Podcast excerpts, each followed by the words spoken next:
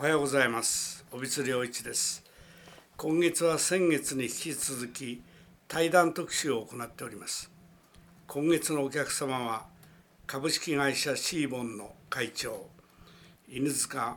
正弘さんです。今日はですね犬塚さんはまだ若いから死についてあまり考えてないかもしれませんけど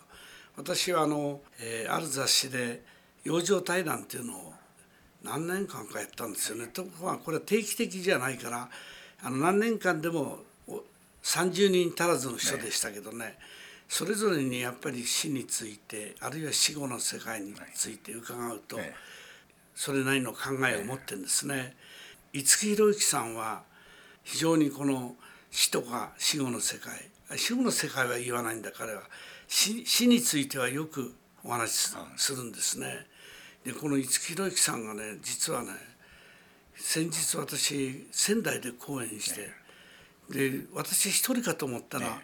向こう行ったら分かったんです、ね、五木さんが一緒だっていうのが五木さんが私の後ね講演して、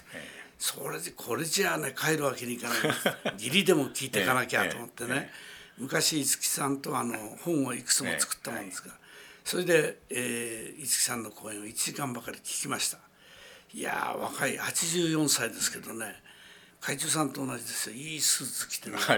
でもこれは、ね、なかなか垢抜けしてて声はよく通る。喋ることは文章になってる。作家だからやっぱり。センテンスにね。それでねテーマはね「暗秋」っつってね「暗い」っていう字に「憂える」っていう字、春夏秋冬の秋の下に心書いたね、暗秋っていうのはね心が暗くなるような物悲しい思いだったんですよね。ね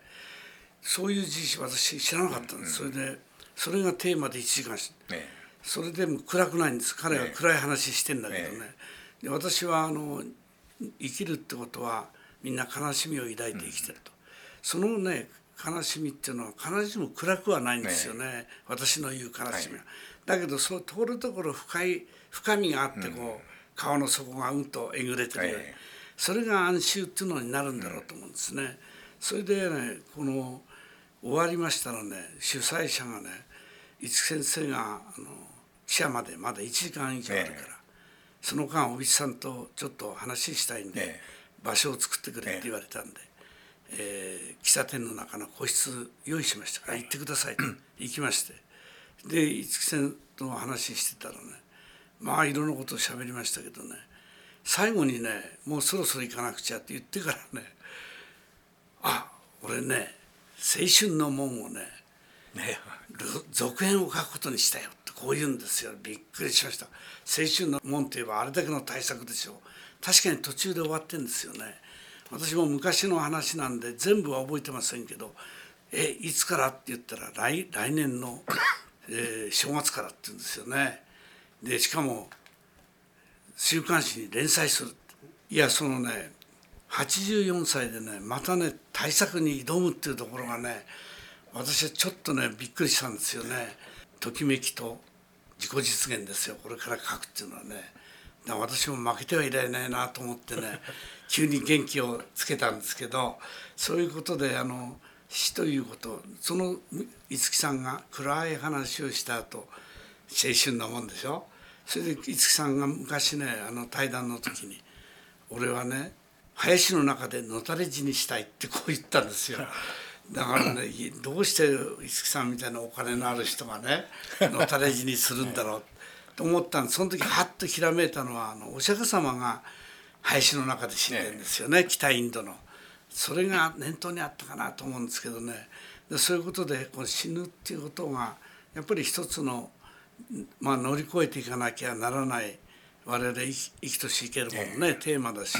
なんか会長さんそういうことをお考えになることございますか？やはりその死生死生観っていうのが、はい、やはりその人の生き方なんだと思うんですね。ええ、死んだらどうなるかと、うんうん、その死後の世界とかそういうことでなくて、うん、まあ、会社の経営にしても、その家族の問題にしても、ぱり自分が死んだ後どうなるかということをやっぱりきちっと考えとくっていうことによって、いい生き方ができるんじゃないかというふうに思いますね。そうすると自分のよりもむしろ残された人のことを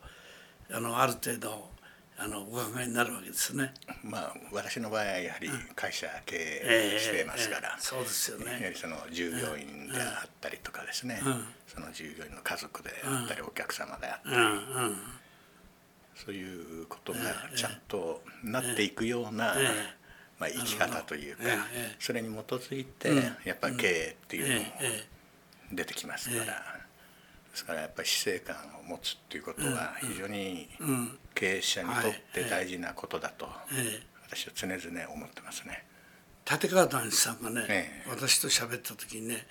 どういう死に方したいかって言ったらね、え、こう言ったんですよ。がんだとか、心筋梗塞だとかありふれた病気じゃ死にたくない。ね、だからねじゃあなんで死にたいんですかって言ったらふとした病気で死にたいってふとしたと風邪なんかを言うんですよね。でもうね新聞のね広告も作ってやると、えー、立川談志本名松岡何がし、ふとした病気で死亡ってね。でそれどうですか？会長さんなんかどういう死に方したいですかね？まあ、まだあんまり考えてないです。いやいやというか、まあ、自分の家族とか、ええ、その子供を含めてですね、迷惑がかかんないような、うんやっぱり死に方を選びたいなと、でできることならですね、ですからその一人で樹海でね、死んでいくと いうことも、そういう考え方もありなのかななるほどね。いうことは思いますね。はい。いやそれだけ会長さんとしての立場上の覚悟があるんでしょうね。ありがとうございました。ありがとうございました。ありがとうございました。